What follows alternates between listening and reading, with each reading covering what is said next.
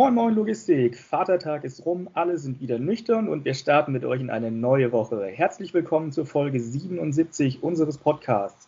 Wir freuen uns über einen neuen Kopf aus der Logistik, diesmal virtuell, aber passend zum Thema.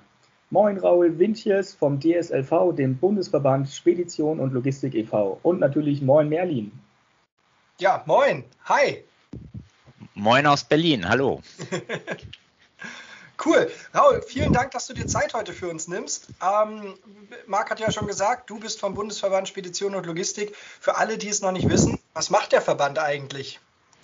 Ja, der DSLV Bundesverband Spedition und Logistik, wie der Name sagt, ist der äh, Spitzenverband der Speditions- und Logistikunternehmen in Deutschland, äh, der Dachverband von 16 Landesverbänden, muss man dazu sagen. Wir sind ja föderal organisiert. Das heißt, jedes Bundesland hat einen eigenen Speditions- und Logistikverband äh, und wir sind der Dachverband, der sich vor allen Dingen um alle Belange der Branche gegenüber den Institutionen in Berlin engagiert. Das heißt, wir sind die politischen Interessenvertreter gegenüber der Bundesregierung, gegenüber dem Bundestag und Bundesrat aber auch gegenüber Behörden, zum Beispiel Bundesamt für Güterverkehr, alle äh, Stellen, die mit Güterverkehr zu tun haben. Güterverkehr ist auch das Stichwort. Wir sind verkehrsträgerübergreifend, äh, das heißt nicht nur Lkw, sondern auch Luftfracht, Seefracht, Binnenschifffahrt, Schienenverkehr, kombinierter Verkehr. Das ganze Spektrum von multimodalem Verkehr wird bei uns ähm, abgedeckt. Und zwar äh, vertreten wir die Interessen der Speditionen. Speditionen fügen ja all diese Verkehrsträger zusammen und wir sehen zu, dass die Rahmenbedingungen, die rechtlichen Rahmenbedingungen äh, dort passend sind für die Unternehmen und haben natürlich auch eine Beratungsfunktion. Das heißt also, bei uns rufen ständig auch Leute an mit Fragen äh, rund um das Thema Spedition und Logistik. Und du bist ja in diesem Riesenspektrum an Aufgaben und Möglichkeiten der Leiter internationaler Straßengüterverkehr und Digitalisierung. Was sind konkret deine Aufgaben im Verband? Ja, das sind zwei unterschiedliche Referate. Das heißt, ich habe quasi zwei Funktionen und zwei Titel. Man kann die auch voneinander trennen. Das heißt, ich bin einmal Leiter internationaler Straßengüterverkehr. Im internationalen Straßengüterverkehr geht es natürlich um alle grenzüberschreitenden Verkehre. Ein Beispiel, äh, was äh, einem da in den Sinn kommen könnte, sind zum Beispiel Maße und Gewichte. Äh, wenn ich mit verschiedenen Ländern sozusagen im Geschäft bin und transportiere, dann muss ich da die Regeln kennen.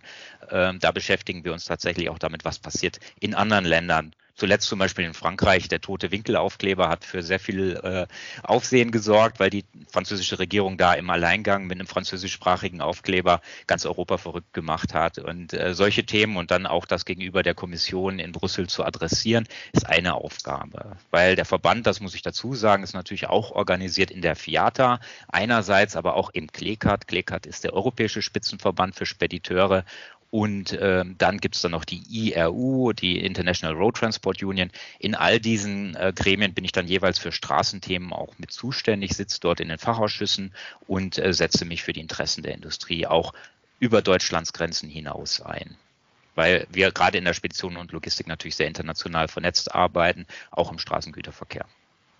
Das wäre der internationale Straßengüterverkehr. Dann kommt noch das Thema Digitalisierung, Prozesse und Standards. Da bin ich erst später dazu gekommen. Äh, das heißt also, eingestiegen bin ich über den Straßengüterverkehr und äh, die, das Thema Digitalisierung wurde dann frei. Und äh, deswegen bin ich auch Leiter Digitalisierung geworden, weil ich hatte schon vorher eine Affinität, da kommen wir vielleicht später noch dazu, zu dem Thema. Und im Bereich Digitalisierung beschäftigen wir uns halt verkehrsträgerübergreifend mit allen Themen rund um das Thema Datenverarbeitung, Digitalisierung und auch wie die Prozesse dazu aussehen sollen. Wow, da muss ich mal fragen, ähm, das ist ja ein ziemlich breites Spektrum, auch jetzt, ähm, wo du dich jetzt inhaltlich drum kümmerst. Wie kommt man als Master of Latin American Studies in die Logistik? Ich glaube, da liegt die Antwort schon direkt drin. Äh, der Master of Latin American Studies war damals in Köln so das Hammerstudium, wo auch Dinge miteinander verbunden sind, wo man nicht auf den ersten Blick drauf kommt. Ne? Also da sind Literaturwissenschaften, Sprachwissenschaften mit VWL und Politikwissenschaften kombiniert. Äh, die Scheine, die man da in dem Studium machen muss, kann man sich ungefähr vorstellen, wie viele das sind. Und auch, dass man zum einen sehr gerne lernen muss, äh, ne? also das habe ich auch damals schon gemacht, und äh, zum anderen eben halt auch tatsächlich eher Generalist ist vom Denken her. Mhm. Und deswegen der Sprung dahin, ich bin als Generalist äh, bei der Lufthansa Cargo dann eingestiegen und mein erster Job, das war, äh, das war Hochverfügbarkeitslogistik, würde man sagen. Dazu also äh, Same-Day-Service per Luftfracht innerhalb von zwei Stunden, äh, viele Ziele in Europa verbunden und ich bin die Flughäfen abgereist, da war ich sofort Feuer und Flamme. Das heißt also für mich war zum einen durch das Studium eine internationale äh, äh, Ausrichtung ganz klar und in der Logistik habe ich da eine Heimat gefunden. Ähm, das war vielleicht nicht von vornherein so geplant. Ich hätte ja auch in der Entwicklungszusammenarbeit oder sonst wo landen können oder äh, als Volkswirt äh, in, in irgendeiner Behörde. Ähm, aber in dem Fall war es eben die Logistik und der bin ich auch treu geblieben seitdem. Und wie, wie war denn der, der Sprung aus der, aus der Industrie in die Verbandsarbeit? Das sind ja, glaube ich, auch nochmal komplett andere Welten. Wie kam es dazu? Ja, vor allen Dingen, wenn man das hört, Lufthansa Cargo klingt jetzt auf den ersten, äh, beim ersten Hören nicht nach Straßengüterverkehr natürlich. Na, klar, wir haben den Rotfieder, äh, den, den Luftfrachtersatzverkehr, der findet auf der Straße statt und damit findet tatsächlich wesentlich mehr Luftfracht auch auf der Straße statt, als man denkt. Aber äh, nach Lufthansa Cargo, da bin ich dann irgendwann, äh, äh nachdem ich zuletzt in den USA als Verkaufsleiter war. Das hat, da hat mich voll die äh, Finanzkrise äh, mit äh, erwischt und für mich war damals äh, die mhm. Möglichkeit eben zu sagen, okay, äh, ich gehe wieder nach Frankfurt oder ich verändere mich. Und dann bin ich zur Spedition gegangen ähm, vielleicht über Umwege, aber bin dann äh, bei Panalpina in Basel äh, gelandet und auch für den Bereich Luftfracht und äh, habe dort aber die anderen Verkehrsträger auch nach und nach kennengelernt. Und nachdem ich bei Panalpina war, danach äh, ging es zu Jeffco äh, als zweite große Spedition, ähm, habe ich mehr und mehr eigentlich das ganze Spektrum von Verkehrsträgern äh, sozusagen kennengelernt und auch die dazu äh, gehörigen Geschäftsprozesse äh, kennengelernt der Weg dann zur Verbandsarbeit, ganz ehrlich gesagt, das war so ein bisschen über die Familie kam das. das äh, wenn man in Berlin sitzt und Logistik macht, dann war ich natürlich häufig in Hamburg und in Bremen, also Jeffco hatte ein Büro in Bremen und in Frankfurt. Ich hatte so einen äh, fetten Passat und mit dem musste ich dann bis zu 40.000 Kilometer abspulen. Äh, irgendwann war Autofahren mir auch ehrlich gesagt, selbst wenn man schnell fährt, zu blöd.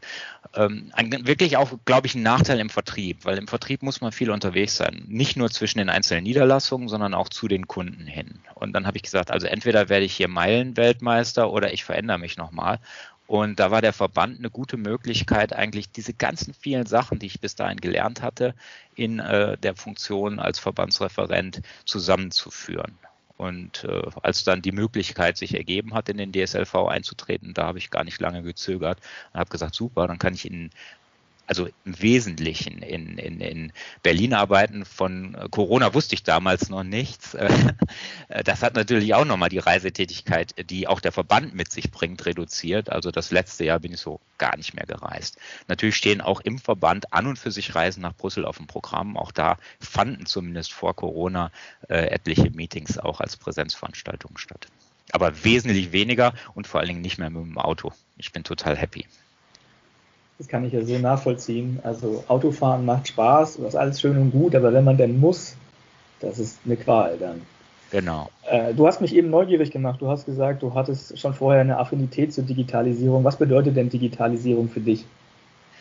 Was bedeutet Digitalisierung? Ich mache das mal an einem Beispiel deutlich. Bei Jeffco hatten wir in Lissabon eine Konferenz, da sollten dann so die einzelnen äh, Führungskräfte was vorbereiten, um so ein bisschen äh, diese Transformation im Unternehmen zu verdeutlichen. Und ich hatte einen ganz guten Kontakt zu Freightos, vielleicht kennt das der ein oder andere, das ist ein israelisch-amerikanisches Unternehmen, die auch eine große internationale multimodale äh, Plattform gebaut haben, auf der man äh, äh, Shipments buchen kann, äh, also sowohl für, für die Verlader interessant als auch für die Spediteure Carrier interessant. Und mit denen habe ich gesagt, können wir nicht mal so ein kleines Video machen, äh, Alexa, äh, was kosten zwei Container von äh, Hamburg nach Hongkong?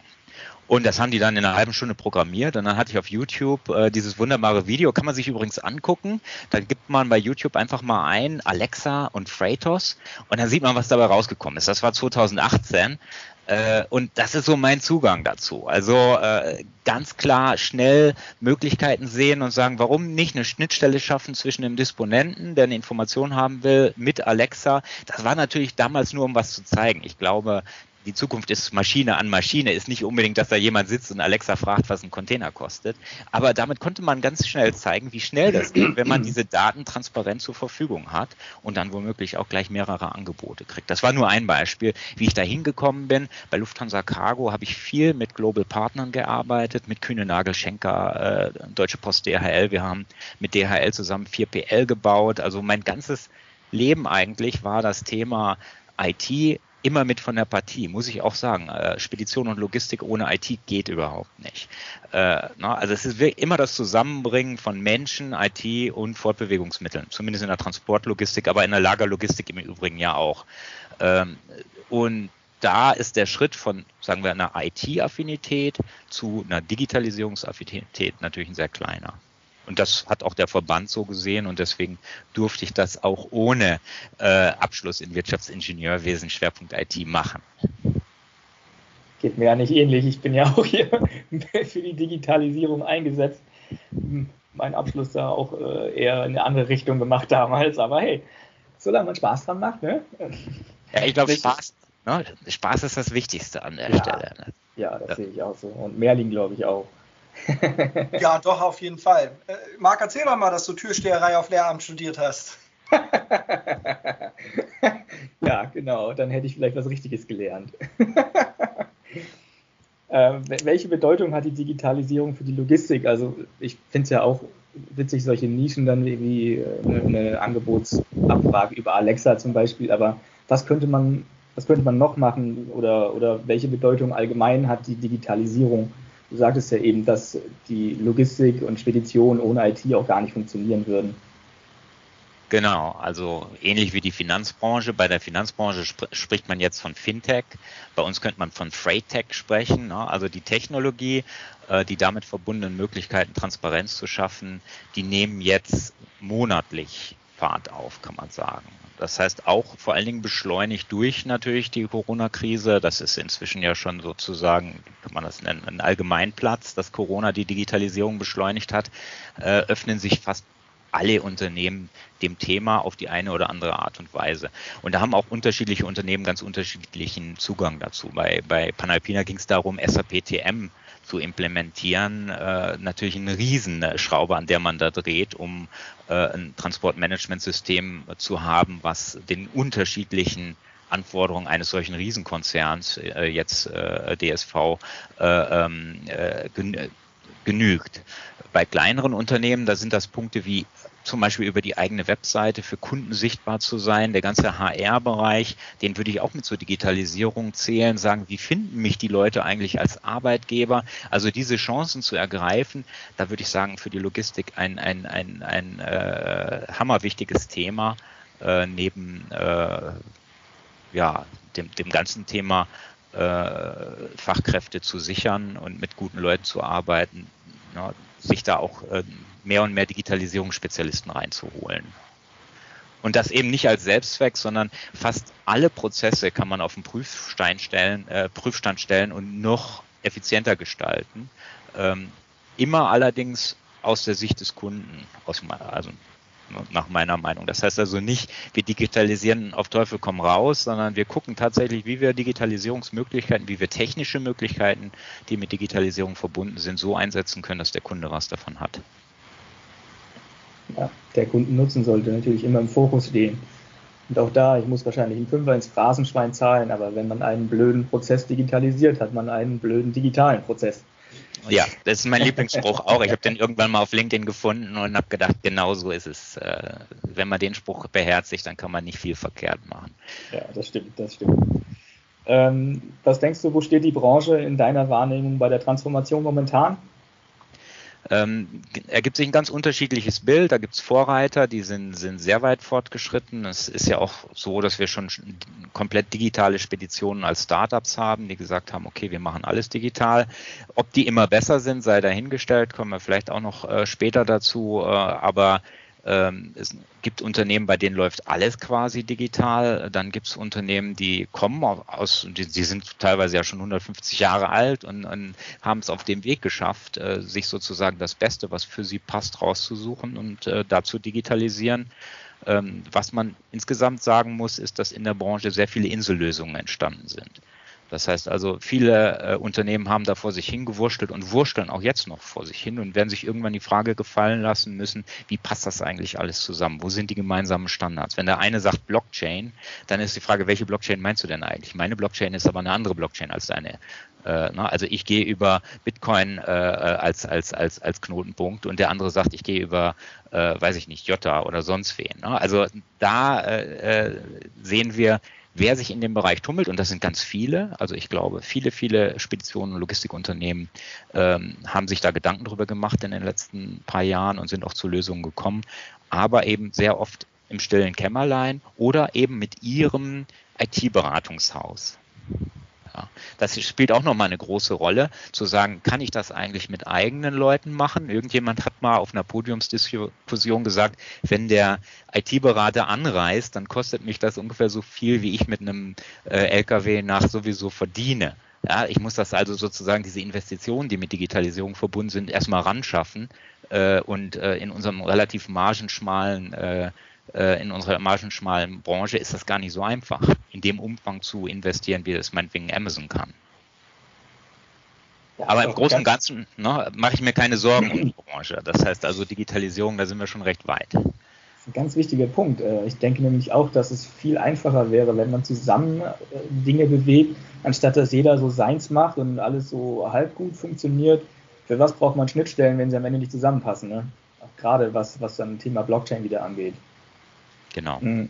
Was, was läuft momentan gut dabei oder was könnte man vielleicht verbessern? Hast du vielleicht auch Tipps für die Logistik gerade in kleinen mittelständischen Unternehmen? Ja, Tipps vor allen Dingen ganz genau hinzuschauen, was gibt es für Lösungen. Das Interessante ist ja dadurch im Übrigen auch durch Digitalisierung vorangetrieben, dass ich über soziale Medien und über Kanäle wie LinkedIn, äh, aber auch äh, nehme die Transportlogistik äh, Plattformen, in denen Informationen ausgetauscht werden, überall reingucken kann und ich dort gucken kann, äh, was passt denn eigentlich zu mir? Wer hat denn jetzt ein Transportmanagementsystem am, am Start, was für mich auch passend wäre? Äh, mit wem arbeite ich? Und natürlich, äh, was denkt mein Kunde, mit wem spricht mein Kunde? Von wem lässt der sich beeinflussen? Weil teilweise ist die Situation die, dass äh, Verlader, also der Versender oder der Empfänger, ähm, teilweise schon weiter ist mit seinen Erlebnissen als der Spediteur kann auch umgekehrt sein. Also im Fall von Sender und Instafreight sind die Erlebnisse derer, die da in diesem Unternehmen arbeiten, äh, teilweise total weit entfernt vom Verlader. Die kommen da auch nicht zueinander, weil äh, wenn die ein Meeting zusammen machen, dann versteht der Versender auch nicht, äh, was denn Sender eigentlich von denen will. und hier diesen Gleichschritt zu sagen, mit wem arbeite ich heute eigentlich? Wer sind meine Kunden? Und wo stehen die? Wer ist da der Geschäftsführer? Äh, und das hat nicht unbedingt was mit dem Alter zu tun. Ich kann da einen 75-Jährigen sitzen haben, der wesentlich digital affiner ist als ein 25-Jähriger, sondern was, was hat den geprägt? Was ist dessen Kultur? Was ist dessen Zugang zur Digitalisierung? Und was erwartet der von mir? Ich glaube, das ist der wichtigste Tipp, den ich da geben kann, gerade an KMUs, weil die ja auch oft wieder mit KMUs zu tun haben. Es ist ja seltener so, dass ein KMU jetzt unbedingt den Bayer äh, direkt als Kunden hat. Äh, ne? Vielleicht abgeleitet irgendwo in der Kette drin, aber nicht unbedingt eine globale Ausschreibung mit Bayer macht. Das heißt also, meine Kunden, da wirklich genau hinzuschauen, was sind deren Digitalerlebnisse heute und da anzusetzen. Weil wenn ich denen Erlebnisse bereiten will, von denen die noch nie was gehört haben, glaube ich, wird das schwierig, das zu verkaufen. Das glaube ich auch. Das wird auch immer herausfordernder, das irgendwie miteinander einzutakten. Wer kann eigentlich gerade was und ähm, was kann ich dazu beitragen? Das ist ja die grundsätzliche Frage des Spediteurs. Äh, wo er den, den Mehrwert nachher noch bieten kann. Von daher wird die Digitalisierung, glaube ich, eine ganz schöne Herausforderung für viele Speditionen sein. Ich bin aber relativ zuversichtlich, das war ja auch so ein bisschen Thema auf der Transportlogistik dieses Jahr ähm, mit, mit Plattformen und äh, bei vielen Panels kam ja halt auch so ein bisschen heraus, naja, am Ende werden wir hybride Konzepte brauchen. Ne? Das wird nicht entweder oder sein, sondern beides und zwar wieder ähm, extrem angepasst auf die jeweilige Situation im Wettbewerb. Das finde ich macht dann halt auch so ein bisschen Mut. Was waren so deine Highlights der Transportlogistik? Ja, waren eigentlich drei Themenkomplexe, weswegen ich da auch an Veranstaltungen teilgenommen habe. Das war ja jetzt so, dass man sich dieses Eventprogramm anschauen konnte und dann so ein bisschen, je nachdem, was der eigene Kalender zugelassen hat, dran teilnehmen oder aber auch zeitversetzt, eigentlich ziemlich praktisch. Man kann sich die Sachen ja noch vier Tage lang angucken, also bis zum 21. Mai sind die noch online. Kann ich auch nur empfehlen, nochmal durch die Agenda zu gehen von der Transportlogistik und zu gucken, ist da ein Thema dabei, was mich interessiert. Also mich persönlich hat natürlich das Thema Plattformökonomie am meisten interessiert, auch weil wir als DSLV TV mit dem Thema da am Start waren und ich auch ein bisschen äh, über den Tellerrand schauen wollte, was machen eigentlich die anderen zu dem Thema, wie, welchen Zugang haben die zu Plattformökonomie. Das nächste große Thema, was uns im Verband natürlich auch sehr bewegt, ist das Thema äh, Nachhaltigkeit, alternative Antriebe. Also alles rund um die, Frage, brauchen wir jetzt eigentlich batterieelektrische oder Wasserstoff-Lkw und wenn ja, für welche, äh, welche Strecke? Äh, ist auch ein Riesenthema. Und last not least, das dritte große Thema, unter dem viele Veranstaltungen stattfanden, war natürlich die Corona-Krise. Was kommt danach und wie hat uns diese Krise was war da ein gutes Stichwort, resilienter gemacht. Ne? Also ich denke mal, äh, wenn man sich das anguckt, Logistik, äh, Spedition und Logistik ist relativ resilient. Ne? Das hat man da gemerkt. Äh, auch die Bundesregierung hat sich immer wieder neue ähm, äh, Regeln einfallen lassen, die schnell umgesetzt werden mussten durch unsere Branche. Die haben Grenzen äh, schwieriger passierbar zu machen, äh, Einreiseanmeldetools entwickelt, äh, sehr, sehr schnell, die dann am Anfang nicht funktioniert haben und die Logistik hat trotzdem funktioniert. Das war ja so das Aha-Erlebnis. Wir haben als Verband getrommelt und gewarnt beim äh, BMVI und auch beim Gesundheitsministerium, beim Innenministerium und am Ende des Tages ist, ist nichts passiert. Da standen wir als Verband auch ein bisschen blöd da, äh, vorher Alarm zu schreien und dann äh, kommen die Minister und sagen, guck mal, es geht doch. Aber es geht nur, weil diese Branche so erfindungsreich ist, weil, weil wir wirklich äh, dahin kommen, äh, solche Hindernisse, die uns in den Weg gelegt werden, ganz schnell äh, mit entsprechenden Workarounds äh, zu überwinden. Das stimmt. Du hast jetzt ja verschiedene Themenfelder ähm, so aufgezeigt. Was sind so einzelne Trends, die man als Logistiker unbedingt im Auge behalten sollte? Beim Thema Nachhaltigkeit, beim Thema Digitalisierung? Ja, also beim Thema ähm, beim Thema Digitalisierung fange ich mal damit an, weil das ist ja sozusagen mein Thema, kenne ich mich am besten aus. Da ist äh, im Rahmen der Plattformökonomie die Frage, wie funktioniert der papierlose Transportprozess? Also wenn wir mal gucken, was macht eigentlich die Kommission? Äh, wir haben ja die Kommission Digitalisierung, Prozesse und Standards im Verband. Äh, in dieser Kommission äh, steht das elektronische Frachtbeförderungsinformationssystem der EU ganz oben an erster Stelle, weil wir glauben, diese Möglichkeit mit Behörden Informationen elektronisch auszutauschen, ist wegweisend auch für den Datenaustausch zwischen Unternehmen insgesamt, also sowohl mit dem Kunden als auch mit Partnern und Lieferanten.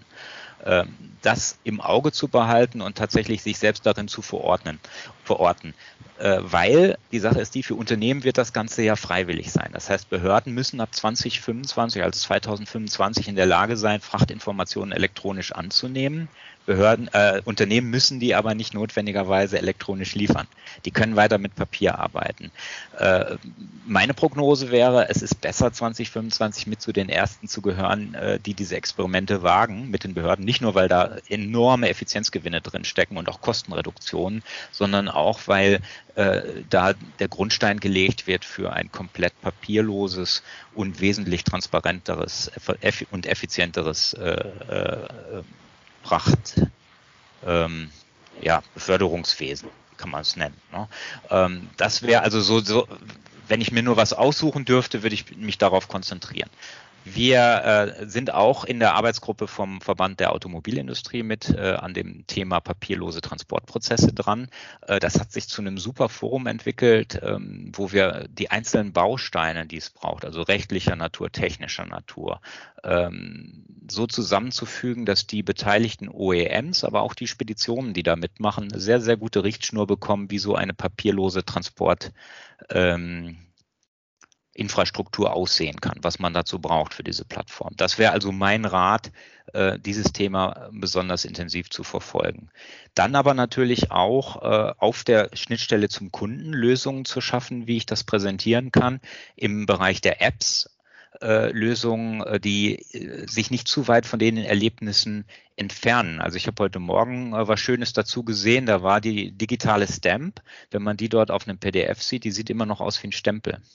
Da steckt sehr viel Technik dahinter, äh, das so möglich zu machen, dass das Ganze fälschungssicher ist, was ja ein Stempel eigentlich dort auch sein soll an der Stelle, zusammen mit der Unterschrift.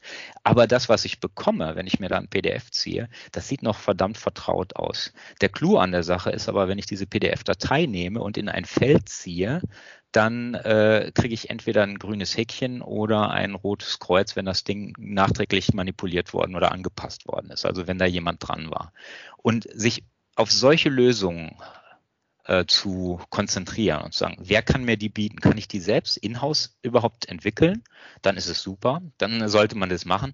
Aber wenn man an den Markt geht, wenn man einkaufen muss, äh, nach solchen Lösungen auch Ausschau zu halten, die also möglichst den Erlebnissen in der Branche noch, noch sehr nahe kommen, weil da werden auch weiterhin Fahrer unterwegs sein, da sind Leute an der Rampe und die müssen mit dieser Digitalisierung ja noch umgehen. Das heißt also, wir haben zumindest noch für einen gewissen Zeitraum, und der wird nicht sehr kurz sein, Mensch-Maschine als Schnittstelle. Ich hatte ganz am Anfang gesagt, Maschine, Maschine äh, wird mal irgendwann die Zukunft sein, dann spielt das keine so große Rolle mehr. Aber solange wir Menschen äh, die Technik hier als Unterstützer nutzen, in diese Richtung zu gehen. Das wäre noch ein Tipp. Äh, zum Thema Nachhaltigkeit kann ich wenig Tipps geben, weil da sind wir als Verband, äh, stehen da genauso mit einem Fragezeichen auf der Stirn davor, welche Technologie sich jetzt durchsetzen wird.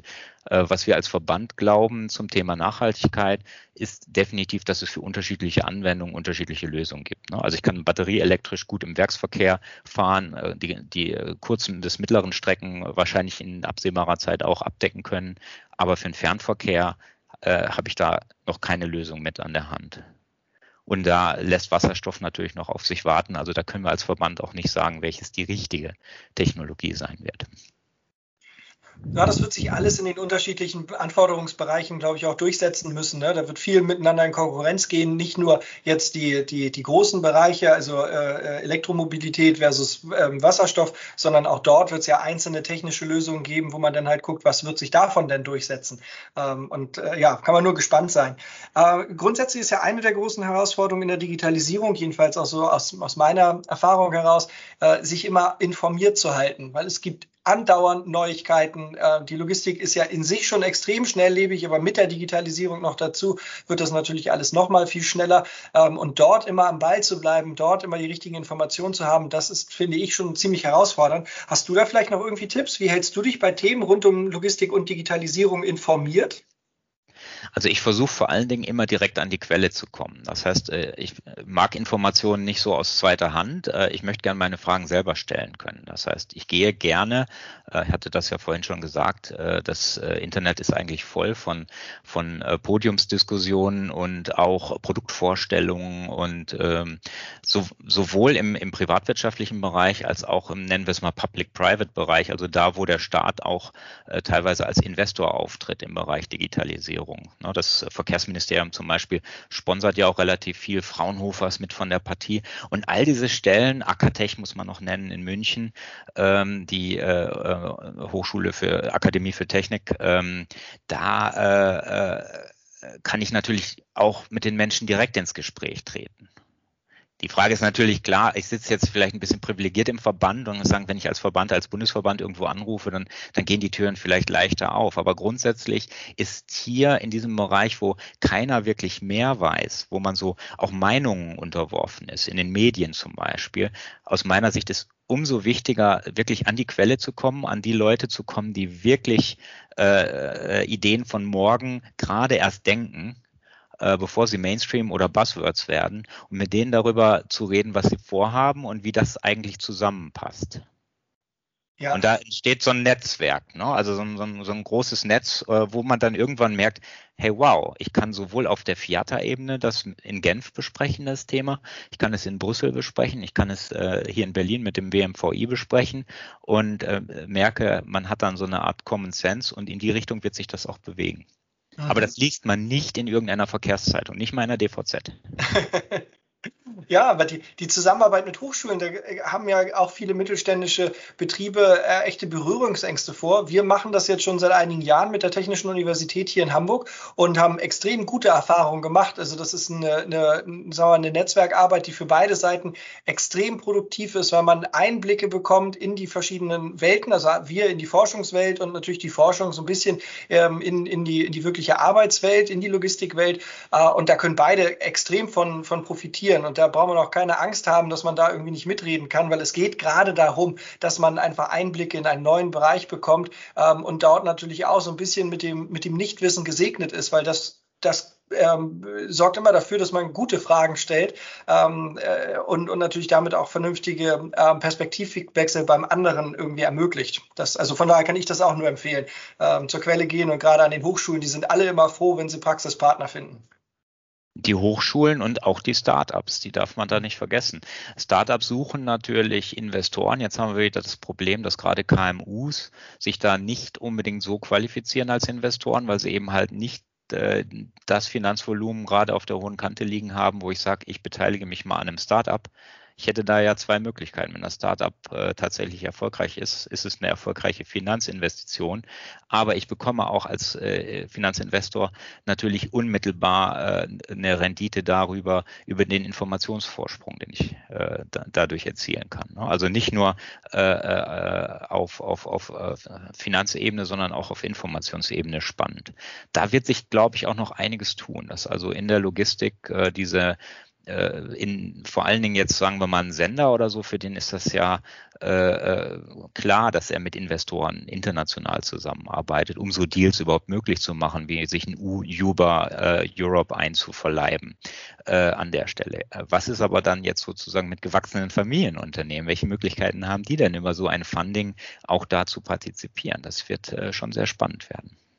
Ja, und da, wo es nicht das Invest ist, da könnte es ja auch die Co-Opetition sein, ne? also die mhm. Kooperation im Wettbewerb. Ähm, das sind dann natürlich auch Dinge, die, die im Moment ganz schwierig erst auszuloten sind, weil viele Startups, also wir haben da ja nur auch unsere Erfahrungen mitgesammelt, ähm, haben, haben ja leider in Anführungsstrichen das Problem, dass sie eine wahnsinnige Marketingmaschine losgetreten haben und sich auch unfassbar positioniert haben, obwohl vieles von dem, was so versprochen wurde, gar nicht stimmte. Das, da gab es ja einfach so ein paar äh, damit bei. Ähm, aber auf der anderen Seite habe ich das bis heute nicht verstanden, warum die nicht mehr Kooperation gesucht haben. Also äh, weniger mit den Ellbogen in die Branche, sondern viel mehr mit offenen Armen und gesagt, lass mal schauen, was wir jetzt gemeinsam bewegen können, weil da ja natürlich zwei großartige Ansätze miteinander echt harmonieren können. Also auf der einen Seite natürlich ein, ein unfassbarer Vorsprung, was Technik angeht, gerade ähm, äh, wenn es darum geht, vernünftige TMS-Lösungen selbst zu schreiben, die also wirklich auf den Anwender nachher gemünzt sind und auf der anderen Seite aber wirklich jahrelange Erfahrung Erfahrung dabei, Probleme in der Logistik zu lösen, weil das ist natürlich die große Herausforderung,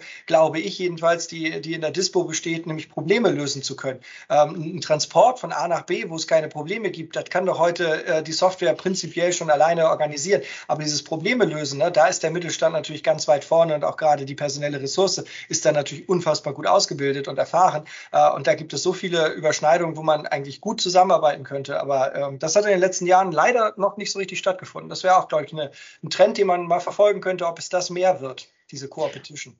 Also auf der Transportlogistik hat man das schon merken können. Äh, bei den Veranstaltungen, an denen ich dabei war, da war mehr von einem Miteinander die Rede. Ähm, das heißt also, die Beteiligten haben schon äh, dieses Voneinander lernen sehr stark betont. Äh, man muss dabei natürlich aufpassen, dieses äh, Probleme lösen, diese hohe Flexibilität, da erzeugen kleine und mittlere Unternehmen, auch große Unternehmen, also Kühne Nagel löst auch Probleme oder äh, Schenker, aber gerade bei KMUs erzeugen Intellectual Property. Und wenn die jetzt in Plattformen gesaugt wird, ja, und, und, und Plattformen, die Daten saugen, die saugen ja eigentlich zwei Dinge. Was wird transportiert? Also sozusagen das Was und die Bedingungen dazu, was wird zu welchen Bedingungen transportiert. Diese Information kann ich in einer Plattform dann ja irgendwann aggregieren. Zum Beispiel, wie viel Impfstoffe werden zwischen 60 und 70 äh, Grad minus, also minus 60 und 70 Grad, von wo nach wo transportiert. Da habe ich die Konditionen drin ein Stück weit, äh, in welcher Zeit.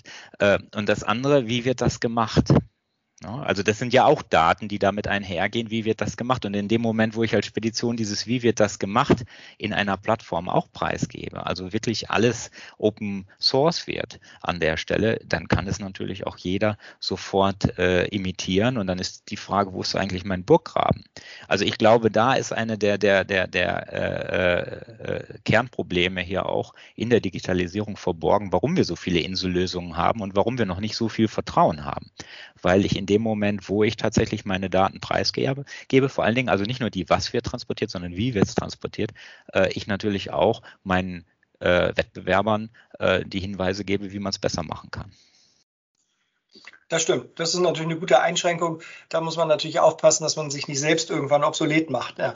Bevor Marc gleich zum Abschluss kommt, habe ich noch mhm. eine Sache. Ähm, wir haben ja im letzten Jahr oder seit, seit vielen Jahren betätigen wir uns ja ähm, äh, oder engagieren wir uns so ein bisschen sozial. Das heißt, wir, wir spenden und unterstützen wohltätige Organisationen.